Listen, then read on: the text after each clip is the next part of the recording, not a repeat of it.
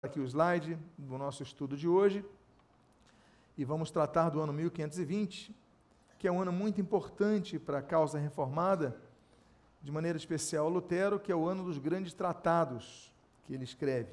Vamos então fazer uma palavra de oração. Pai amado, dedicamos a Ti esse culto, dedicamos a Ti a nossa vida e rogamos de Ti a iluminação do Teu Espírito para que sejamos, como temos sido, edificados pela tua palavra e por tudo da tua palavra que tem sido defendida ao longo dos séculos.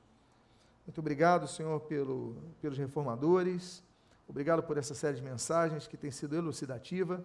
Continua nos abençoando e o que nós pedimos, nós te agradecemos em nome de Jesus. Amém e amém. Então, os irmãos têm acompanhado, nós então estamos aqui seguindo uma ordem cronológica e nós, então nós vamos para o ano 1520. Quero lembrar os irmãos que todas essas mensagens, elas estão sendo gravadas em vídeo, estão todas elas disponibilizadas no canal Nova Vida Tijuca do YouTube, o qual você pode entrar e se inscrever, porque você inscrevendo-se, você sempre vai receber um alerta de quando tiver mensagem nova. Quero também lembrar que todos os slides, os textos que vocês estão vendo nesses slides, enfim, nesse, no, nesse arquivo que nós temos aqui projetado, estão nesse livro, Martinho Lutero, a Reforma Protestante, que está disponível tanto na livraria da igreja, como pelo site www.escritura.com.br. Eu abro com o texto bíblico de 2 Timóteo 3,16, que diz: Toda escritura é inspirada por Deus e útil para o ensino, para a repreensão, para a correção, para a educação na justiça, a fim de que o homem de Deus seja perfeito e perfeitamente habilitado para toda a boa obra. Entramos no ano de 1520. Então Lutero, ele já, já digamos assim, já tinha avançado com a sua doutrina, já estudara Gálatas, já passamos pelo ano 1516, 1517 a eclosão da Reforma Protestante, 1518 passamos aí do debate de Heidelberg, de, de Leipzig, 1519, e aqui entramos no ano 1520, que é um ano muito prolífico para Lutero, especialmente no quesito da doutrina reformada. E as três, Lutero escreveu centenas de, de, de, de materiais, centenas. O Lutero, como diz Paul Althus, ele é um oceano, ele é muito abrangente, ele é muito amplo, mas de todas as obras de Lutero, as três que são as três tirando naturalmente o debate sobre o valor das indulgências, mas as, e as explicações, 1517, 1518, mas essas três obras são as principais, chamadas principais obras de Lutero, que são a nobreza cristã da nação alemã acerca da melhoria do estamento cristão, do cativeiro babilônico da igreja e sobre a liberdade cristã. Esses são os três principais livros de Lutero e que vão mudar muito o conceito teológico na Alemanha. Mas antes de falar desses três livros, eu tenho que mencionar um outro livro que ele escreve em 1520, que é importante sobre o papel da igreja, o papel do leigo na igreja, que é um, um, um escrito que ele escreve respondendo a Agostinho de Alveld, que fala muito sobre o poder do Papa, a autoridade do Papa. Ele escreve a respeito do papado em Roma. E é muito importante porque ele começa a reconfigurar o papel do leigo em relação ao clero. Eu lembro, os irmãos, que ao longo do tempo foi se criando um abismo muito grande entre leigos e cleros. O clero virou quase superpoderoso, é, um estamento espiritual, o leigo, estamento secular. Havia uma diferença muito grande. E Lutero volta à Bíblia, ele volta a colocar os pontos nos is.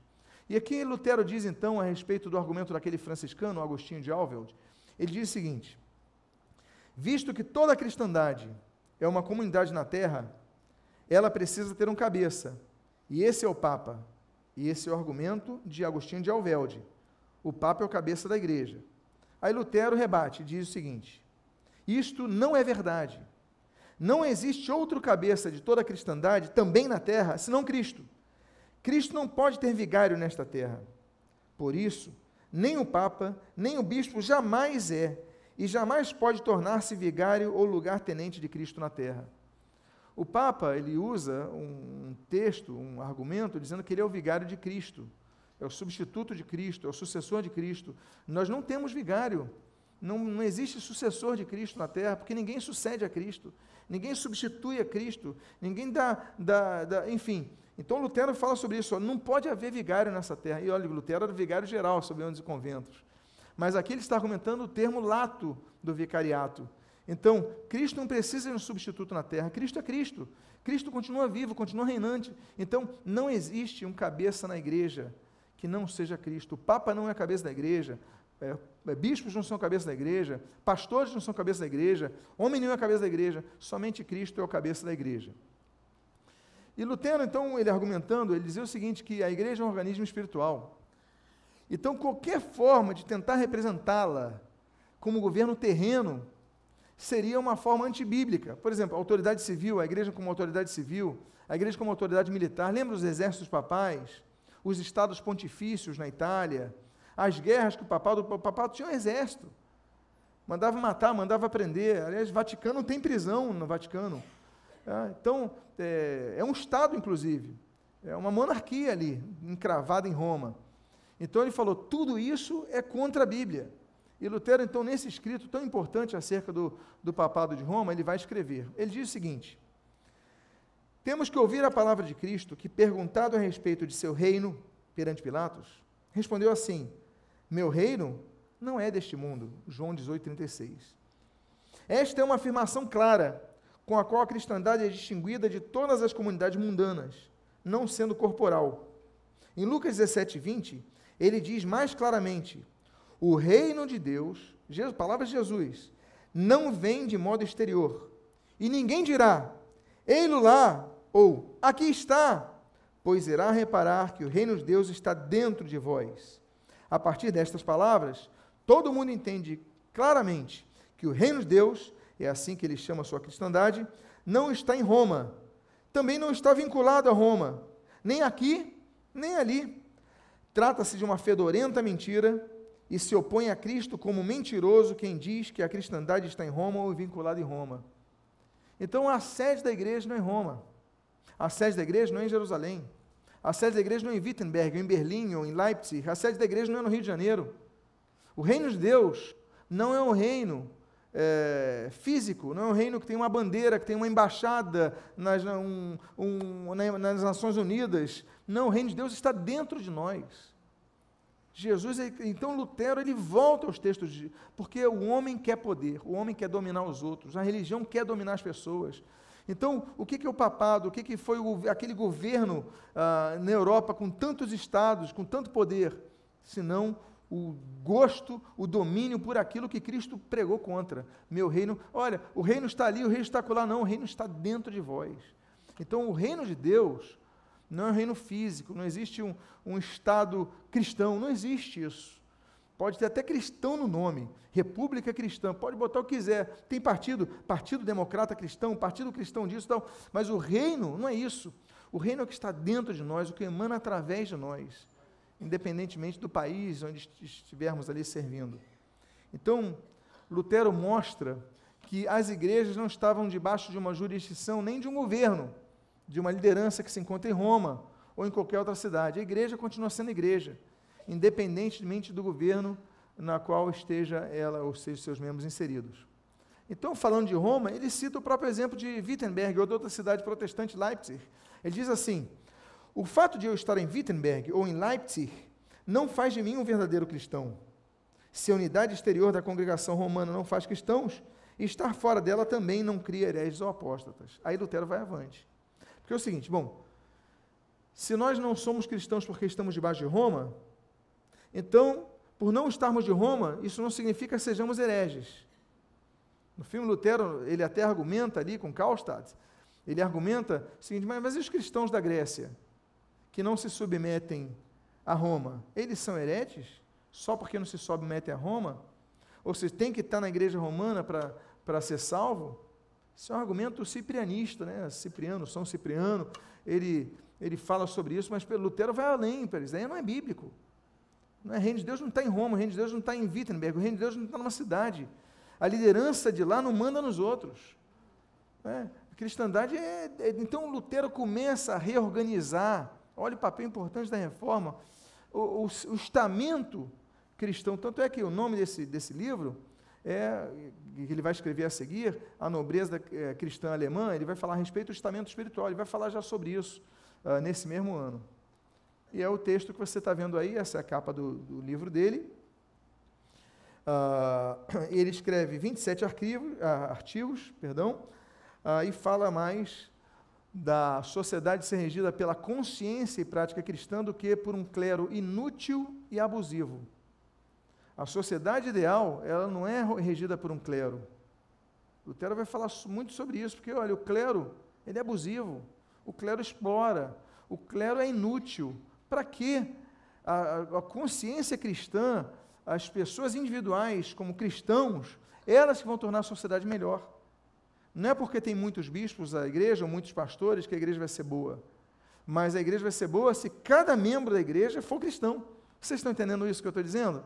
porque às vezes tem muito clero, mas não tem vida nenhuma. E era o que ele estava observando. Na introdução desse grande escrito de Lutero, ele diz o seguinte: Passou-se o tempo de calar, chegou o tempo de falar, como diz Eclesiastes 3,7. De acordo com o nosso propósito, reuni algumas propostas para a melhoria do estamento cristão, para apresentá-las à nobreza cristã da nação alemã, caso Deus queira ajudar a sua igreja através dos leigos, uma vez que o clero a quem isso caberia com mais razão, se descuidou por completo. Então Lutero começa a botar o seguinte: bom, então o clero não está fazendo nada, o clero só engana, o clero só atrapalha. Então vamos colocar a responsabilidade no leigo. Ele vai mudar a sociedade. O leigo cristão vai mudar a sociedade.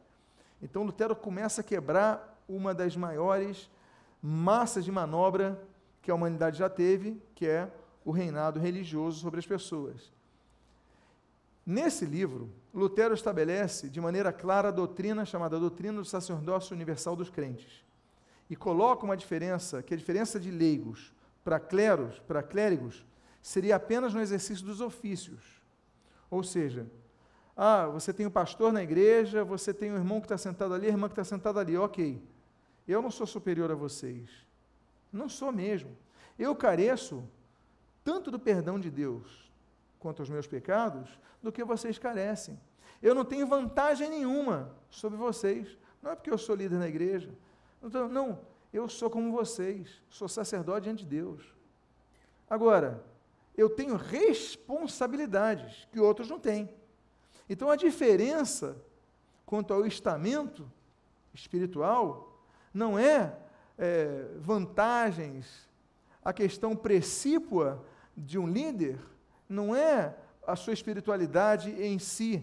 Todos devem ser espirituais, mas é o que a responsabilidade lhe traz como, como princípio para que ele, então, é, desenvolva.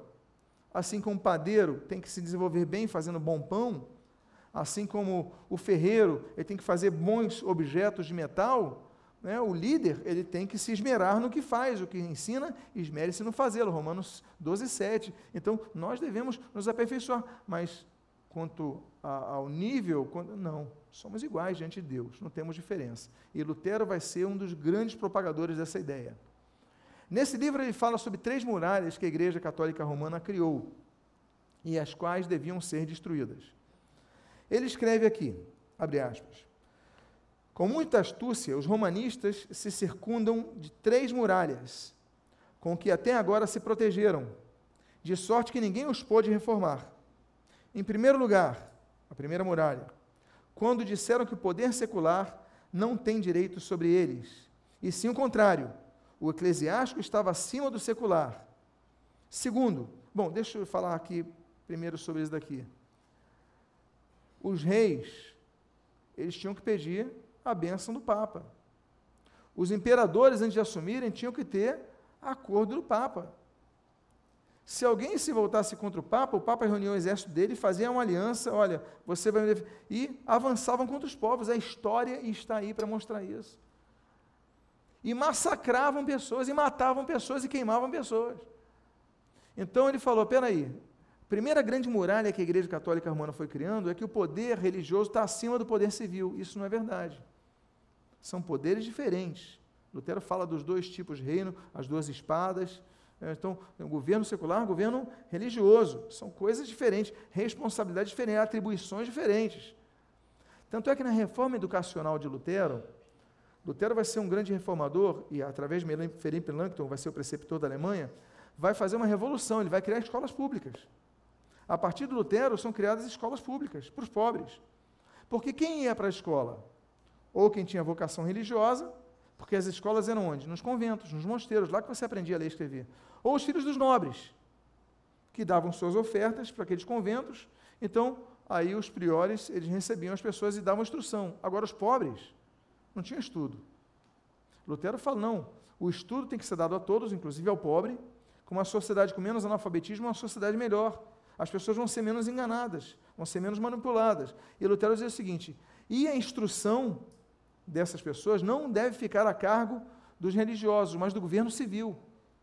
Então Lutero ele não revoluciona apenas a questão espiritual, ele reforma a estrutura educacional, o governo civil. E aí você está vendo, então olha, isso aí é mentira. O secular não está abaixo do religioso, são alçadas diferentes são responsabilidades diferentes. A segunda muralha que a igreja romana criou e que ninguém combatia, e Lutero vai combater nesse livro, é o seguinte: segundo, dizendo que a ninguém cabe interpretar a Escritura, a Bíblia, senão ao Papa. E terceiro, quando ameaçados por um concílio, deram ao Papa pleno poder sobre toda a ordenação do concílio, de sorte que tanto faz se há muitos concílios ou concílio nenhum, a parte que eles apenas nos iludirem com os máscaras e, e simulações. Sobre a segunda, segunda muralha, que é criada, Lutero diz o seguinte: vem cá, por que, que o Papa quer que vai interpretar a Escritura? Por que, que o Espírito Santo, que está em todos, todos são sacerdotes espirituais, Deus usa ao cristão, por que, que eles não podem ler a Bíblia e Deus falar? Muito pelo contrário, o Papa tem falado muitas coisas contra a Bíblia e todo mundo diz amém. Você não pode dizer amém a tudo. Você não pode dizer amém a tudo que eu digo. Você não pode dizer amém a tudo que os pastores dizem. Você tem que ir nas Escrituras. E se nós pegarmos contra, você tem que, opa, não vou aceitar isso. E é o que Lutero está argumentando. Então, o segundo muro é isso. Nós podemos questionar o Papa. E terceiro, ele falou da ilusão dos concílios. Ele falou assim: o que é um concílio? Concílio é um grupamento de religiosos que se reúnem para debater alguma coisa. Isso é o concílio. Eles debatem. Mas qual é o muro, a muralha? Esse concílio, quem convoca é o Papa, quem define os religiosos vão participar é o Papa, e o que vai ser decidido ali, na verdade, é o que o Papa já decidiu. Ou seja, é quase que nem política, não é isso? Você tem ali um grupo de pessoas, aí alguns cometem crimes, devem ser julgados, aí os outros, que são seus pares, eles falam: não, eles não vão ser presos, eles podem ser soltos. Por quê? Porque a decisão já foi tomada. Então, não há um concílio, não há um debate. O que há é uma decisão, nós chamaríamos em português aquela gíria, cartas marcadas, não é isso? Então, o que Lutero debate? Olha, então, esse concílio é máscara. Nos iludirem com máscaras e simulações. Ah, vão debater só isso. Não debatem nada. Eles só vão concordar com o que o Papa diga. E aí nós temos, então, a importância do, sacer, do, da, do, do sacerdócio universal dos crentes. Então, ele fala o seguinte: comecemos atacando o primeiro muro. Inventou-se que o Papa, os bispos, os sacerdotes, os monges seriam chamados de estamento espiritual. Príncipes, senhores, artesãos, agricultores, de estamento secular. Isso é uma invenção e fraude muito refinada, pela seguinte razão: todos os cristãos são verdadeiramente de estamento espiritual, e não há qualquer diferença entre eles, a não ser que exclusivamente pela força do ofício conforme Paulo diz em 1 Coríntios 12, versículo 12. Todos somos um corpo, porém cada um, cada membro, perdão, tem a sua própria função com qual servem os outros. Todos são estamento espiritual. O agricultor, o artesão é estamento espiritual. Ele é sacerdote diante de Deus. Somos um só corpo. Então não tem essa diferença. Então Lutero quebra aquele conceito de clero e leigo mais uma vez. Todos os cristãos que têm uma vida santificada diante de Deus eles são sacerdotes diante de Deus. Lutero diz o seguinte: ora, o fato de o Papa, de que o Papa ou o bispo unge, faz tonsura, ordena, consagra, se veste de forma diferente dos leigos, pode perfazer um hipócrita ou um pseudo-sacerdote. Jamais constitui, porém, um cristão ou pessoa espiritual. Assim, pois, Todos nós somos ordenados sacerdotes através do batismo, como diz São Pedro em 1 Pedro 2,9. Vós sois um sacerdócio real e o reino sacerdotal. E Apocalipse 5,10. Com teu sangue nos, tu nos constituístes sacerdotes reis. Daí se segue que leigos, sacerdotes, bispos, e como dizem espirituais seculares, no fundo, verdadeiramente, não tem qualquer diferença, senão em função do cargo e ocupação, pois todos eles são do estamento espiritual, autênticos sacerdotes, bispos, papas, todos nós, todos nós. Então Lutero falou o seguinte: olha, porque os, os padres, eles fazem tonsura, tonsura é aquele, raspam aqui a coroa da cabeça, eles colocam uma roupa especial, eles falam em latim, eles andam e falam calmamente. As pessoas na rua, a pessoa comum na rua fala que coisa bonita. Aí você respeita a pessoa pela roupa, você, poxa, que coisa. Você acha que a pessoa é espiritual, ele falou, mas daí, muitas vezes, está criando pessoas hipócritas, pessoas pseudo-sacerdotais, que não tem nada, são pessoas sujas por dentro, são pessoas maliciosas, são pessoas mais. O verdadeiro cristão, ele é cristão não é pela roupa, porque ele faz tonsura, porque ele fala latim, porque ele reza missa, porque ele acende vela, porque ele faz batismo. Não. O verdadeiro cristão é a pessoa comum, é o artesão, é o padeiro, é o agricultor. Ele tem uma vida santificada diante de Deus, ele é sacerdote diante de Deus. Ele pode ir direto a Deus, sem intermediário nenhum, sem padre, sem pastor, sem nada. O nosso intermediário é apenas um. Quem? Jesus Cristo, o homem. Então Lutero ele vai lutar contra isso nesse escrito tão importante como vocês estão percebendo. Todo cristão, Lutero caindo então contra o segundo muro da igreja romana, pode ler a Bíblia e pode interpretar a Bíblia. Isso não é apenas do Papa ou do clero. Lutero diz o seguinte: a segunda muralha querem ser mestres exclusivos das Escrituras, ainda que durante toda a sua vida nada aprendam dela. Faz-nos crer com palavras desavergonhadas que o Papa não pode errar em questões de fé. No entanto, não consegue apresentar sequer uma letra a favor disso. Isso é uma fábula desaforadamente inventada. Eles não podem apresentar sequer uma letra para provar que só o Papa pode interpretar as Escrituras. Então Lutero pega a Bíblia e a devolve ao povo. Olha, leia a Bíblia, estude a Bíblia, você busca a Bíblia e não fica apenas na mão do religioso. Lutero, então, traz libertação, por isso que a gente fala de um dos lemas da reforma, é só a Escritura. Vá à Escritura, lê a Escritura, questiona as pessoas pela Escritura Sagrada. Desse modo, então, um leigo, abre aspas, leigo, podia ler as Escrituras Sagradas e podia questionar o clero quando eles ensinassem alguma coisa errada.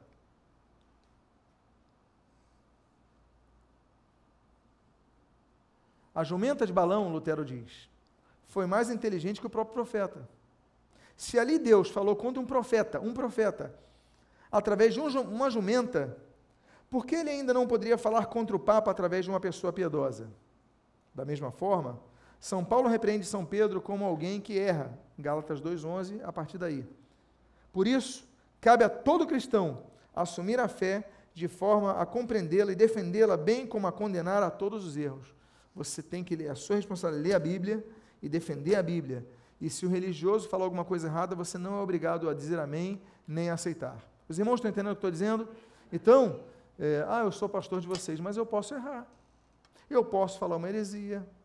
Eu posso é, mudar minha mensagem pelo meu humor. Você sabia disso? Se eu, quando for entrar ali, eu tropeçar no degrau, ou chutar meu dedão, eu vou ficar com dor, o, o, meu, o meu homem exterior, ele pode afetar o meu homem interior. Eu posso ficar com raiva, eu posso, se eu tiver uma semana tensa, eu posso, sem querer soltar alguma coisa no púlpito, eu sou humano.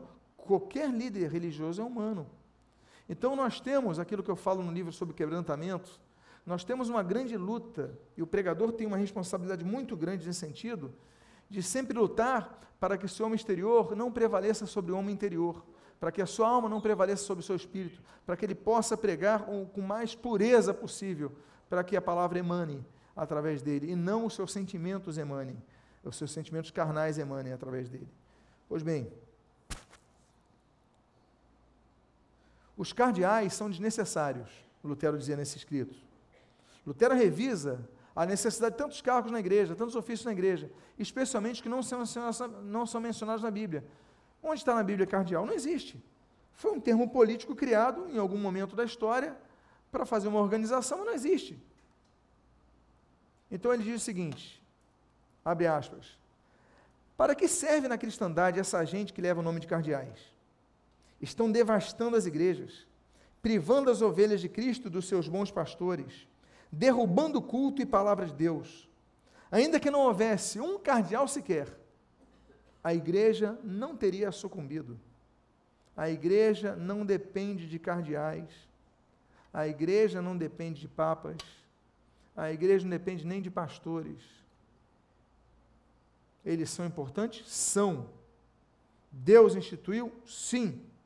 Mas a igreja depende da palavra e o Espírito Santo falando. Porque tem muito lugar que não tem um pastor, mas as pessoas recebem a Bíblia e se convertem a Cristo e vão para o céu. Vão para o céu. Arrependem-se dos seus pecados? A Bíblia. Os pastores, eles têm que pregar a Bíblia. Os mestres, eles têm que ensinar a respeito da Bíblia. A autoridade acima da liderança é a Bíblia. Então, é isso que Lutero fala. É, são tem cargos que são importantes, são bíblicos. Pastor é bíblico, mestre é bíblico, profeta é bíblico, apóstolo é bíblico, evangelista é bíblico. São cargos, funções, responsabilidades são bíblicas. Agora, todos eles dependem do alicerce da palavra de Deus. E ele fala contra o celibato obrigatório. Eu vou avançar um pouco aqui para a gente adentrar no outro livro. E ele vai falar então que isso daí é uma invenção, naturalmente. E, enfim. Lutero mesmo só casou cinco anos depois que ele escreveu isso. Uma vez, eu, de tantas bobagens que eu já ouvi sobre Lutero, uma vez eu ouvi assim, não, Lutero fez a reforma para se casar. Eu, por que, que ele esperou tanto? Ele fez reforma em 1517, casou é, em junho de 13 de junho de 1525. Demorou oito anos para se casar. Os padres se casavam. O próprio Pedro, que dizem os católicos romanos ser o primeiro papa, ele tinha sogra. Jesus curou a sogra de Pedro.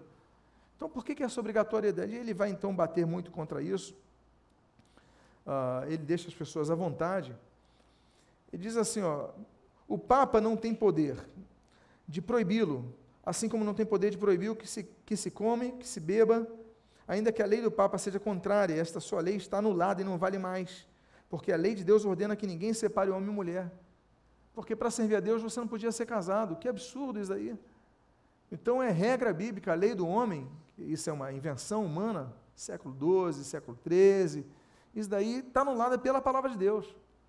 Ele valoriza os tribunais alemães, os julgamentos serem lá. E ele diz o seguinte: olha, os papas e os demais membros do clero podem ser julgados pela autoridade civil. Olha a revolução que ele faz em termos políticos. Porque até então o papa não era julgado por ninguém. Ninguém podia julgar o papa. Ele cometia os erros, ninguém julgava o papa. Ele tinha, fazia abominações. Quem era o juiz que ia julgar o papa? Quem era o rei que ia julgar o Papa? Quem era o imperador que ia julgar o Papa? E Lutero fala, errado, isso está errado. Ele diz assim, abre aspas, afirmo, uma vez que o poder secular é ordenado por Deus para punir os maus e proteger os bons, essa é a função do governo secular, deve-se deixar que seu ofício passe livre e desimpedidamente por todo o corpo da cristandade, sem acepção de pessoas. Atinge ele o Papa, bispos, padres, monges, freiras e, ou quem quer que for quem é culpado, sofra. O que é direito, o direito canônico, o que o direito canônico afirmou em contrário é petulância e invenção dos romanos. Eles que ameacem os comunguem quanto quiserem. Por isso deve ter sido o próprio diabo chefe quem disse o que se acha escrito no direito romano. Abre aspas, olha o que diz o direito romano. Se o Papa fosse tão perniciosamente mau a ponto de levar uma multidão de almas, assim, assim, assim, ainda assim, não poderia ser deposto. E Lutero continua. É sobre este fundamento maldito, diabólico, que eles se baseiam em Roma. Então, ele fala sobre isso. Se o Papa errou, ele tem que ser julgado, condenado, se tiver que ser preso, vai ser preso. Como todo cidadão comum, o Papa não tem privilégio, pastor não tem privilégio, bispo não tem privilégio. Erraram que o governo civil, então, o julgue. Está vendo, então, a reforma protestante, como ela é ampla em termos da sociedade? Como ela muda a sociedade?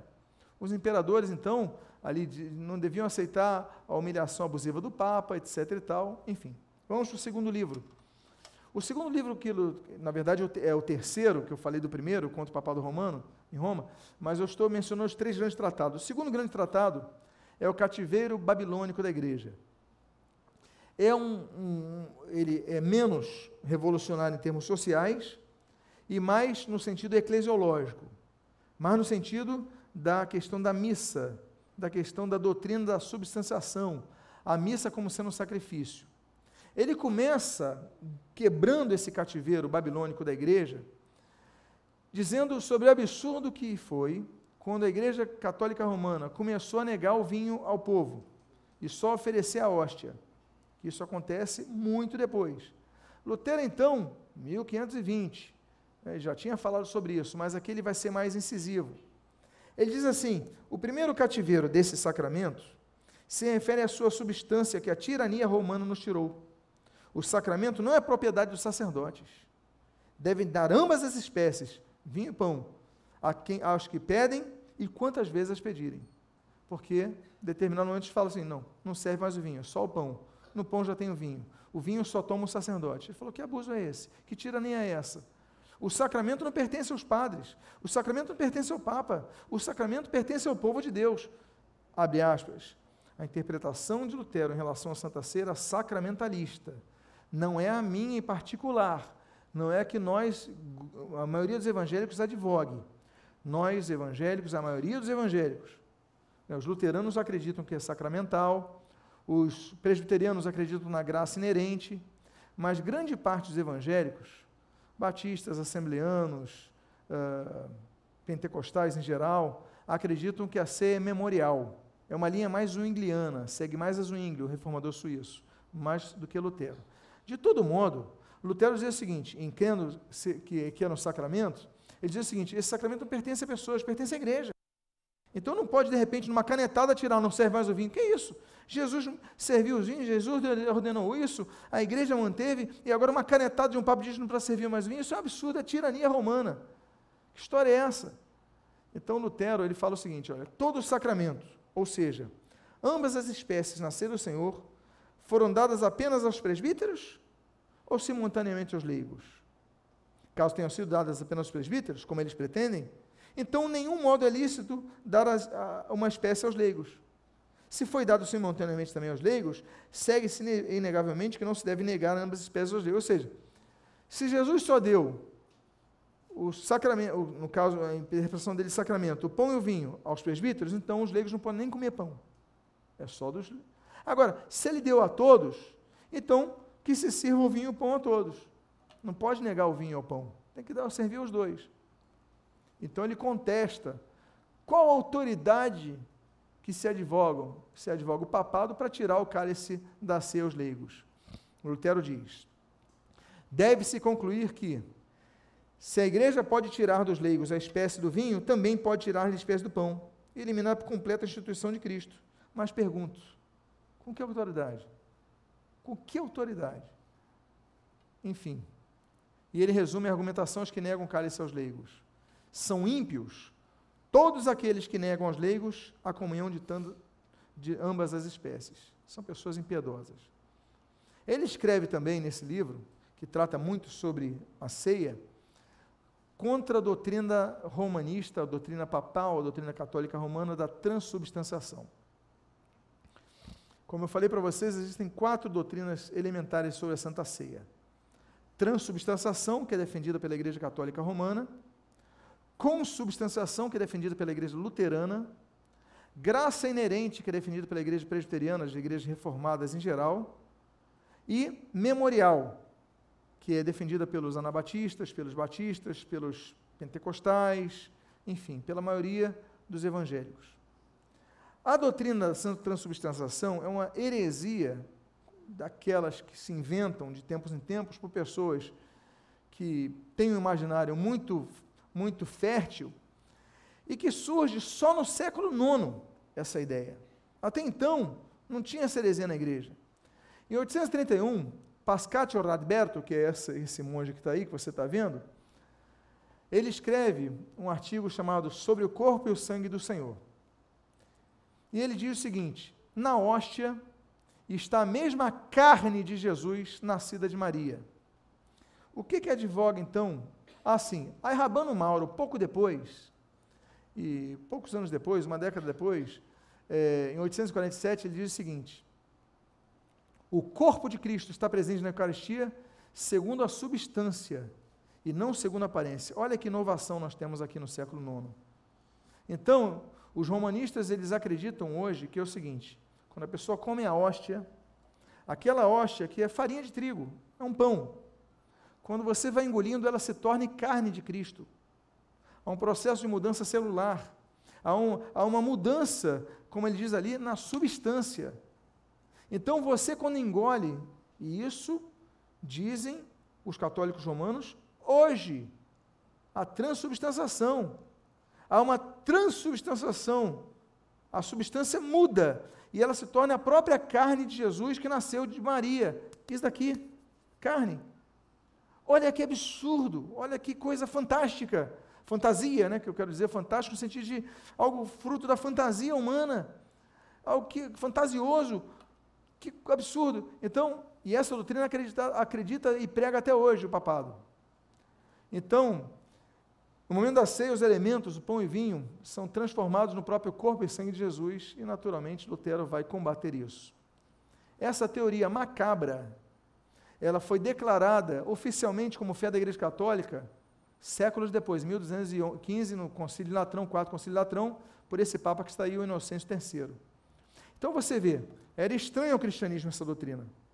Século IX ela surge. Aí, três séculos depois, ela é oficializada. Demora mas ela vai adentrando e hoje nenhum católico romano questiona esse abuso. Apenas dizem amém, apenas acreditam e aceitam. Como se isso já não bastasse, essa doutrina ela acrescentou algumas sutilezas, como a consagração.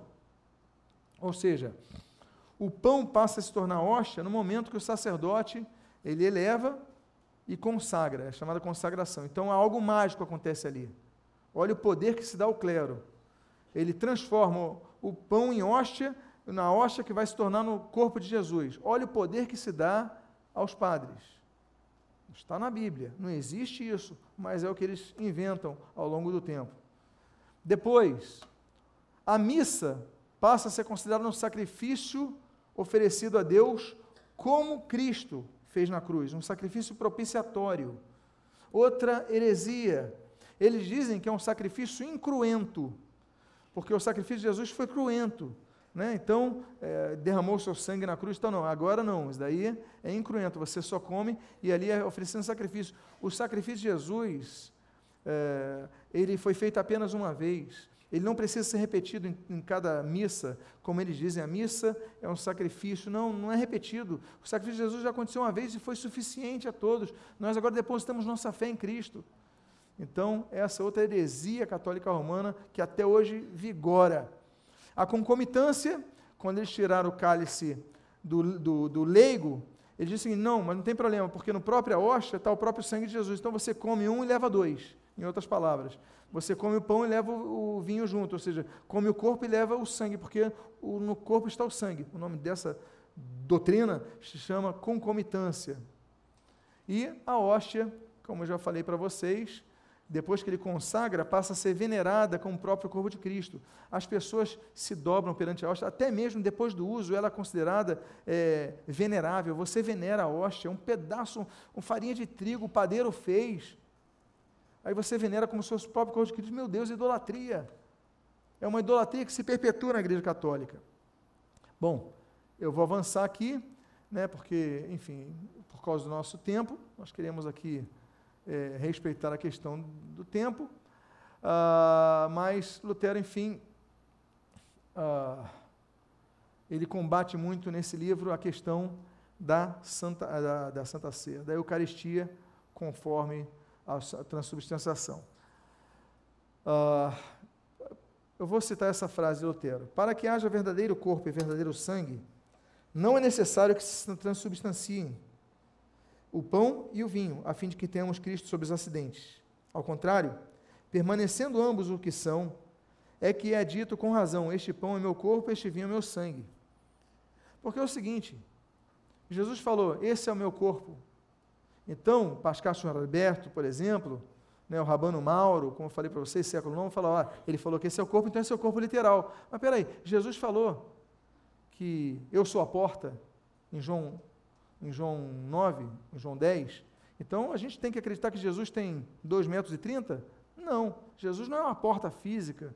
Jesus ele falou como um símbolo, eu sou a porta, como um símbolo, eu sou o corpo. É? Então, eu sou o pão da vida, João capítulo 6. Jesus não é um pão mas ele falou: sou o pão da vida, aquele que alimenta. Os irmãos estão entendendo o que eu estou dizendo? Então é um símbolo, é uma analogia a um fato que expõe ah, o sentido que ele quer ensinar e a representação que aquilo, ah, do, da qual aquilo aplica à realidade espiritual. Então, Jesus é o pão, é o pão, Jesus é, é o sangue de Jesus, é, esse é meu corpo, esse é, é meu sangue, tá bom, eu sou a porta. Então, nós não temos que levar as coisas literalmente como são, temos que entender com inteligência o que foi dito ali. E Lutero, então, foi além na questão da ceia, porque as pessoas, o que acontece? Elas iam, comiam a hóstia e voltavam com com reverência, né, idolatrando aquela hóstia, mas voltavam às suas vidas erradas. Lutero falou: olha, não adianta você só comer por comer, tem que ter fé. Então, um dos momentos importantes na, na ceia luterana, por exemplo, é que se fala assim: tem que haver fé. Ele diz o seguinte: não há comida que vivifique, a não ser com a fé. Na fé, o comer sacramental não vivifica. Não é apenas você comer algo que vai se vivificar com isso, tem que ter fé, porque Lutero falava do sola fide, tudo tem que ter fé. Tudo tem que ser baseado na fé. E ele reduz, então, a partir desse escrito, de sete para dois sacramentos. A Igreja Católica Romana permanece com sete, e Lutero reduziu para dois, os sacramentos da Santa Ceia e o batismo nas águas.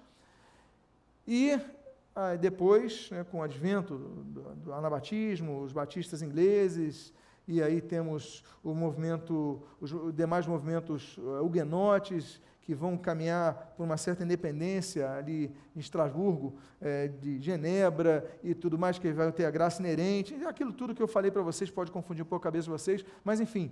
Então nós vamos caminhar para tirar a sacramentalidade dos elementos. Por quê? Porque o pão não santifica o objeto final, o receptáculo do mesmo.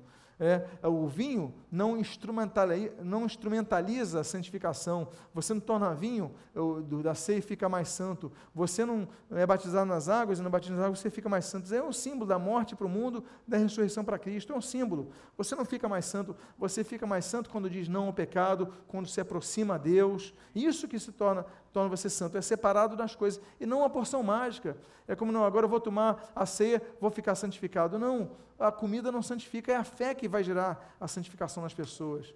Okay? É o caso do óleo, né? a oração da fé que salvará o enfermo. Não é só a pessoa derrama óleo e vai ser curada, não, tem que ter fé, a fé é importante.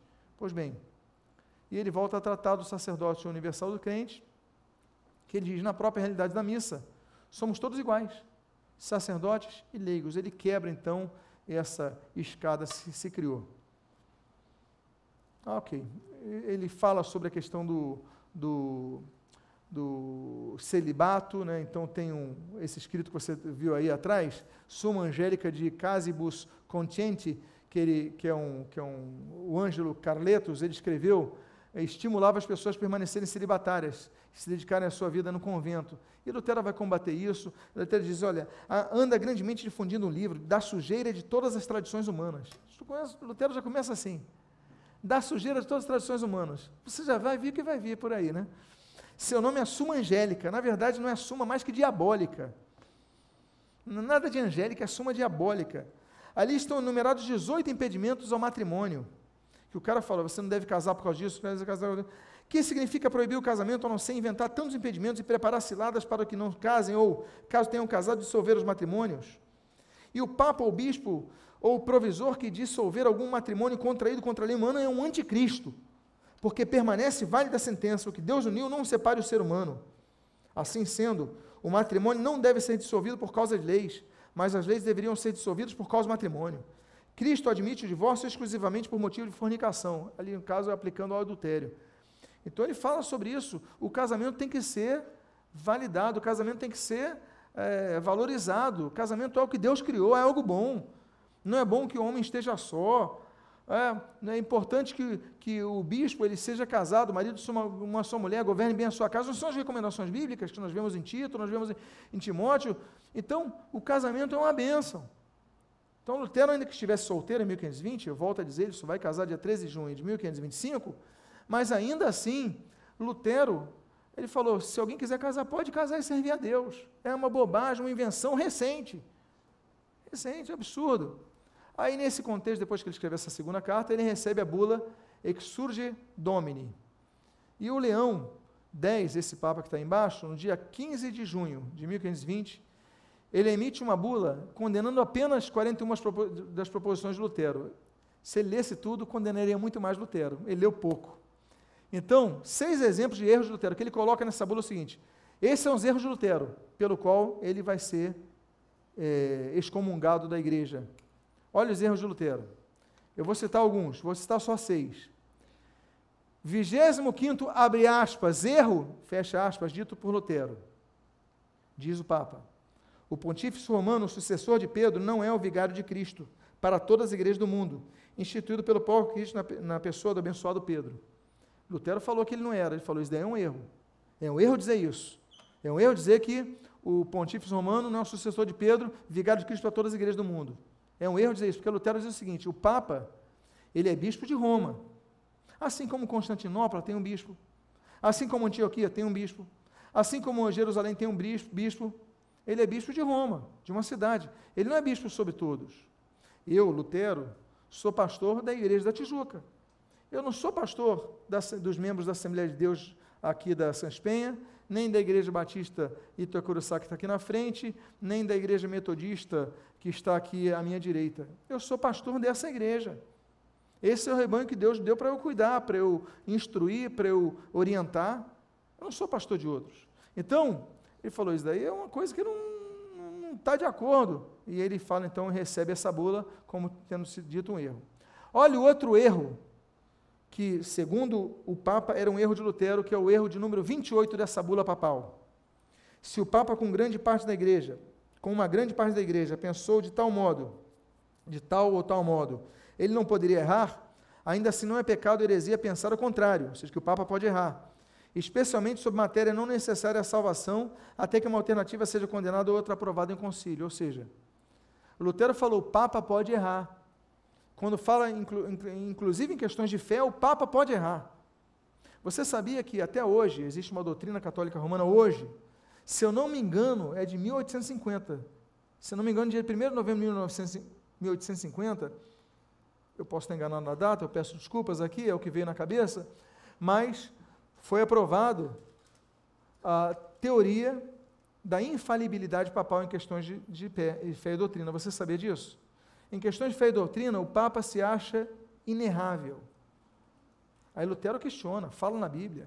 Poxa, então vamos começar com Pedro, que seria, teoricamente, o primeiro dos papas. Ele não só erra, mas é um hipócrita. E Gálatas 2 está aí para mostrar que ele recebe uma bronca de Paulo, até hoje está nos dias de hoje. É, até hoje está nos dias atuais, para nós lermos aqui a bronca que ele recebe, ver como ele erra. As pessoas erram. E o Papa, até hoje, se arvora dizendo que não erra, é infalível em questões de fé e doutrina. Então Lutero falou sobre isso. E o Papa disse que esse é um dos erros que ele deveria ser condenado. Outro erro, terceiro dos seis que eu vou citar. Os tesouros da Igreja Católica Romana, dos quais o Papa concede indulgência, não são méritos de Cristo dos santos. Já falei sobre isso em três cultos, a doutrina do tesouro da Igreja, que o Papa pode atribuir a santidade que vão para o céu com santidade excessiva, aos demais através de indulgências. Então Lutero combate isso e então é tido como erro de Lutero. É o 17 erro dessa bula. O 19 erro dessa bula Indulgências não são proveitosas para aqueles que realmente as ganham, para a remissão da pena devida ao pecado, sob o ponto de vista da justiça divina. Ou seja, indulgência não tira ninguém do purgatório, não tira a pessoa anos a no purgatório, não leva ninguém ao céu. Isso daí é tudo uma invenção humana. Aí o Papa falou, então esse é um erro de Lutero pelo qual ele vai ser excomungado. Vigésimo, penúltimo erro de Lutero apontado aqui. É o vigésimo erro aqui. São seduzidos aqueles que acreditam que indulgências são salutares e úteis aos frutos do Espírito. Eu expliquei agora anteriormente. E 33 erro, olha só que absurdo. É contra o desejo do Espírito Santo que heréticos sejam queimados. E o Papa fala que isso daí é um erro de Lutero. Lutero falou o seguinte: é contra o desejo do Espírito Santo que quem fala heresia deva ser queimado. O Espírito Santo não quer que a pessoa seja queimada por falar uma heresia. Ela pode falar heresia, mas não pode ser queimada. E o Papa falou: Isso é um erro, é o 33 erro. Porque para o Papa, se alguém fosse herege, se alguém discordasse dele, tinha que ser queimado. 33 erro da bula Exsurge Domini, que Lutero recebe ali. Que absurdo, não é verdade? Lutero fala: é um absurdo. O Espírito Santo não quer que ninguém seja queimado por causa disso. Vai matar uma pessoa por causa que, que discorda de você, que discorda de mim, que discorda de nós. Aí o Papa fala: Esse é um erro de Lutero. 33 erro. Vai dormir com essa, meu irmão a ameaça. Aí a ameaça, né, ele ameaça excomungar Lutero, etc. e tal, dá um prazo de 60 dias, que venceria dia 10 de janeiro, Lutero então escreve e escreve, recebe essa bula, escreve adversus execrabile anticristo bula, né, contra a execrável bula do anticristo. E Lutero então já chama o Papa só de anticristo, só para começar, porque estava de bom humor nesse dia. E por fim, último dos escritos, com o qual eu encerro, é, Lutero escreve o terceiro grande tratado, né? os três grandes tratados de 1520. Lutero escreve da liberdade cristã. É um livro mais ameno em relação à linguagem que ele tinha dado. Quem lê Liberdade Cristã, da Liberdade Cristã, vê que é uma linguagem mais suave, mais é, cuidadosa, ele pesa mais as palavras, enfim. E ele então, ele fala sobre a questão da liberdade cristã, apresentando uma aparente contradição. Qual é a contradição do cristianismo que ele resume aqui tão bem? Olha o que ele diz. Adianto estas duas teses acerca da liberdade e da servidão do Espírito. Primeira tese: o cristão é um senhor libérrimo de tudo e a ninguém sujeito. O cristão está sujeito a ninguém. Segunda tese: olha a contradição. O cristão é um servo oficiosíssimo de tudo e a todos sujeito. Ou seja, Lutero fala: o cristão é livre de tudo e não está sujeito a ninguém. Mas o cristão, ao mesmo tempo, ele é servo de todos e está sujeito aos demais. Ele continua dizendo: ainda que estas afirmações pareçam contradizer-se, elas se prestarão muito bem ao nosso propósito quando se descobrir que concordam entre si, pois são do próprio Paulo, que diz ambas. Abre aspas a 1 Coríntios 9,19. Embora sendo livre, fiz-me escravo de todos. Nessa mesma introdução, Lutero menciona o nosso maior exemplo. Por sua natureza, o amor é oficioso e submisso ao que é amado. Assim também Cristo, embora Senhor de todos, foi feito simultaneamente livre e servo, ao mesmo tempo na forma de Deus e na forma de servo. Então, nosso exemplo, o Senhor de todos, fez-se servo. O que, que ele quer mostrar? Em primeiro lugar, a questão da fé, ela não é desprovida de uma base da palavra. Porque Lutero começou a observar, isso nós vamos dar quando falarmos de 1521, no Natal de 1521. Começa a surgir um movimento chamado antimoniano, antinomiano, perdão. Nomos é lei, anti é contrário. Antinomos, antinomistas, né, ou antinomianos, são anti-lei, contra qualquer lei, contra qualquer imposição. Então a gente precisa de, de liderança, não precisa de nada. Para ser salvo não precisa mesmo mas Deus instituiu para que haja ordem. Ali é o princípio de autoridade. Né? Deus instituiu um pai na casa, uma mãe na casa, para dar instrução aos filhos e tal. Então existe submissão, existe. Agora, claro que tudo abaixo da palavra de Deus. Agora, não é nada desprovido. Então começou a haver, através da reforma, uma série de movimentos que vão eclodir na revolta dos camponeses, que vão usar o nome da reforma para falar coisas que não estão na Bíblia. Então, peraí, a gente não tem uma fé cega. A gente se baseia na palavra de Deus. Aí Lutero diz: Não há praga mais cruel da ira de Deus do que quando ele envia fome de ouvir a sua palavra, como diz Amós. Como também não existe maior graça que quando envia a sua palavra, como diz o Salmo 106, para nós, Salmo 107, versículo 20. Enviou-lhes a sua palavra e os sarou e os livrou do que lhes era mortal. Também Cristo não foi enviado para outra tarefa que não para pregar a palavra. Também o apostolado, o episcopado, toda a ordem clerical foram chamados para que fosse ministrada a palavra. A palavra de Deus a ser pregada, ela tinha que objetivar, além dos ensinos de doutrina, o despertar da fé da pessoa. A função do líder é despertar a fé da pessoa. E não inventar regras religiosas para você fazer, não, é despertar a fé em Cristo. E aqui ele vai falar mais a respeito disso. Ele fala nesse livro sobre sola fide, é, a fé, só a fé sem obras justifica, liberta e salva, mas a alma é justificada somente pela fé, sem as obras a partir da palavra de Deus. Aquilo que nós já temos falado. Ah, você acende escada, acende vela, sobe a escada, ah, reza dez para nós, cinco Ave Marias. Não, isso, obras não salvam ninguém. É a fé em Cristo que salva. E Lutero fala sobre isso na liberdade cristã. Ele fala novamente sobre a sola fide e a liberdade cristã. Ele diz o seguinte: olha, não obstante, visto que a fé sozinha basta para a salvação, não tem necessidade de coisa alguma a não ser que a fé exerça nela o poder e o império de sua liberdade. Eis aqui o inestimável poder e liberdade cristãos aos cristãos. Essa é a nossa liberdade cristã, a nossa fé. a nossa fé nos livra de tantas coisas que o homem e os religiosos querem nos impor. Então nós somos livres. Ele fala dos solos cristos. Não é uma fé em qualquer coisa, não é uma fé no santo. Tudo foca em Cristo. Não é a fé no Papa, não é a fé no pastor, não é a fé no santo, na santa, no, no monge, no guru. Não, a fé é só em Cristo, é exclusivada em Cristo. Ele diz: No entanto, é necessário pregar que, com o objetivo de que seja promovida a fé nele, para que ele não seja apenas o Cristo, mas seja o Cristo para ti e para mim, e opere em nós o que dele se diz e como ele é denominado esta fé, porém, nasce e é preservada quando é pregado, porque Cristo veio, o que trouxe e o concedeu. Então ele joga tudo para Cristo, a nossa fé em Cristo, a operosidade de tudo, nossa vida é Cristo. E ele fala sobre o sacerdócio universal nos crentes. Ou seja, nós somos reis e sacerdotes, mas por isso nós devemos ser servos. Lembra que ele começou a falar? Nós somos livres, mas somos servos. Nós somos senhores, mas somos escravos. É o amor que nos faz assim. É o amor que nos faz querer servir os outros. Então ele fala: se todos que estão na igreja são sacerdotes, porque quando ele começa a pregar isso, a pessoa fala: Eu sou sacerdote, não preciso mais servir o irmão, não preciso cumprir escala de diácono, não preciso dar aula para a escola dominical, não preciso ficar no som, eu só vou na igreja para ouvir. Vou fazer o seguinte: ó. Pronto, só falta esticar a perna para ouvir a palavra, e depois vai para sua casa, sem fazer nada. Não, nós somos chamados para o serviço. Deus espera de nós isso porque Jesus é o nosso exemplo maior. Então ele é livre, mas se torna servos. Você é livre, mas você se vê na responsabilidade de servir o teu irmão. Isso é igreja, isso é cristianismo. Então, ele batia muito na tecla porque os religiosos, não, não, não, peraí, todos nós somos religiosos, todos nós somos também espiritual, mas todos nós somos servos também, não somos só sacerdotes. Ele diz assim, abre aspas, se todos que estão na igreja são sacerdotes, em que sentido se distinguem dos, dos leigos aqueles que agora chamamos de sacerdotes?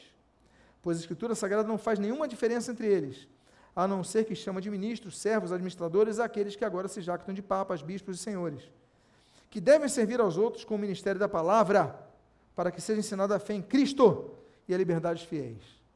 Ou seja, ele joga tudo aí, nós temos mais textos que tratam sobre isso. Então, vamos avançar. E a mesma fé que nos faz sacerdotes nos destina a produzir boas obras. Nós, como cristãos, nós devemos servir o nosso próximo, apesar que somos livres, mas nós devemos servir o nosso próximo. E deve pensar assim, diz Lutero: Eis que em Cristo meu Deus deu a mim, homúnculo indigno e condenado, sem nenhum mérito, por mera e gratuita misericórdia, todas as riquezas da justiça e da salvação. Assim, me porei à disposição do meu, de meu próximo, como um Cristo, do mesmo modo como Cristo se ofereceu a mim. Eis que assim flui da fé e amor e alegria no Senhor. Eu recebi a salvação pelo mérito de Cristo, sem nenhum mérito. Eu, um múnculo qualquer, uma pessoa qualquer, miserável, Deus se ofereceu a mim para me transformar. Eu me vejo então na obrigação de ajudar o próximo e ajudar a transformar o próximo através de Cristo. Agora ele só faz um alerta. E o alerta de Lutero aqui na Liberdade Cristã é que as boas obras podem mascarar o estado espiritual de uma pessoa.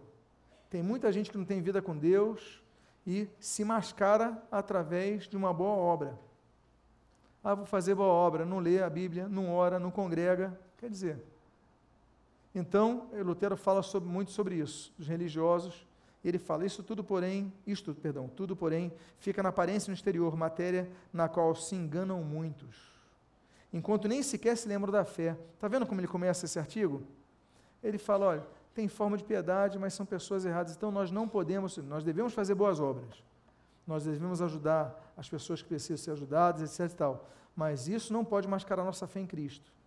Porque tem gente que faz boas obras e é um placebo para a sua, sua mente. É eu fiz o que Deus se agrada. Peraí, você não fez tudo o que Deus se agrada. Você precisa depositar sua fé em Cristo, servir a Cristo, etc. e tal. Obras são consequências da nossa salvação, as boas obras. Ok? Então, é o que ele diz ali, ó. Não rejeitamos boas obras, ao contrário, as aceitamos e ensinamos ao máximo. Condenamos-las, não por si próprias, mas por causa desse ímpio acréscimo, convicção perversa, aquisição de justiça, etc. E, tal, e ele fala ali sobre as pessoas quererem ser salvas pelas boas obras. E eu encerro esse tratado dizendo as duas motivações genuínas que devem estar por trás das boas obras que o cristão pratica. O cristão deve praticar boas obras? Deve, mas tem que ter duas motivações genuínas, diz Lutero em 1520 no Tratado da Liberdade Cristã. Primeira, que visem agradar a Deus, o que redunda em sua glória. Tudo que nós fazemos é para Ele, é por Ele, enfim, tudo é para a glória de Deus, redunda na glória de Deus. O catecismo de Westminster, o pequeno catecismo de Westminster, ele vai falar em 1647, no parlamento britânico, ele vai falar sobre isso. É o primeiro princípio, tudo tem que redundar na glória de Deus. Então ele fala, quer fazer boas obras? Fala, mas não é para a sua própria glória, não é para a sua própria satisfação, não é para amainar a sua, amainar a sua culpa, não, é em primeiro lugar para a glória de Deus. E aí ele escreve sobre isso. E o segundo lugar, é que façam as boas obras sem terem vista nenhuma recompensa, terrena ou espiritual. Porque tem gente que tem, quer ter essa recompensa, a pessoa aplaudir e fala, poxa, essa pessoa é boa, olha como ele pratica boa obra, poxa, que legal. Né? Você faz uma selfie, dando a colher na, pessoa. Que, aí é bacana, é legal, é bom que você promove, você divulga e incentiva, mas qual é o teu objetivo nisso?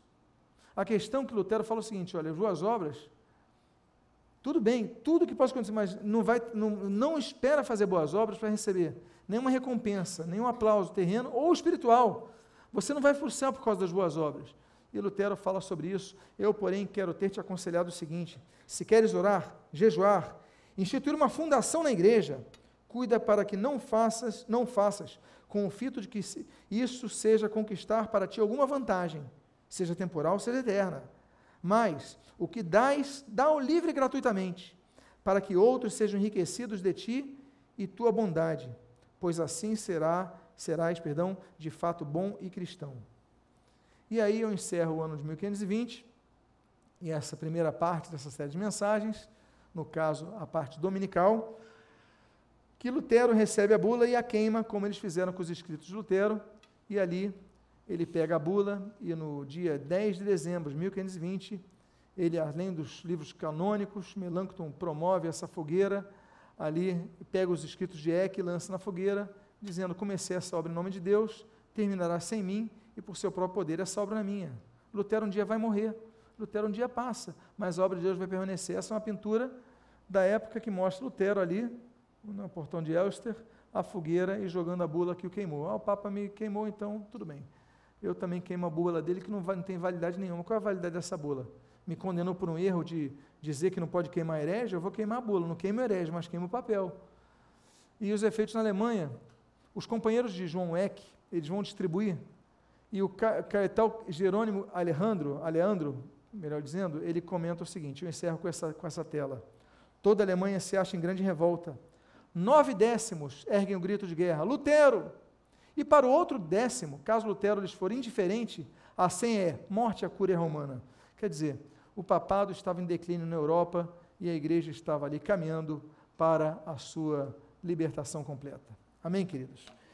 Eu espero que essa série de mensagens que nós temos trazido aos domingos pela manhã tenha elucidado, gerado edificação na sua vida, que Deus te abençoe rica e abundantemente em nome de Jesus. Amém? Vamos louvar ao Senhor, glorificado seja o Senhor por isso. Vamos fazer uma oração. Pai amado, nós te agradecemos porque nós celebramos nesse ano os 500 anos da reforma e esses nove primeiros estudos dessa série que nós demos aqui aos domingos. Nós te agradecemos. Obrigado pela palavra, obrigado pelo teu povo que ouviu essa mensagem, que tem ouvido através do YouTube, que tem compartilhado esses princípios que não podem ser esquecidos pela tua igreja. Dá-nos a tua graça, abençoa-nos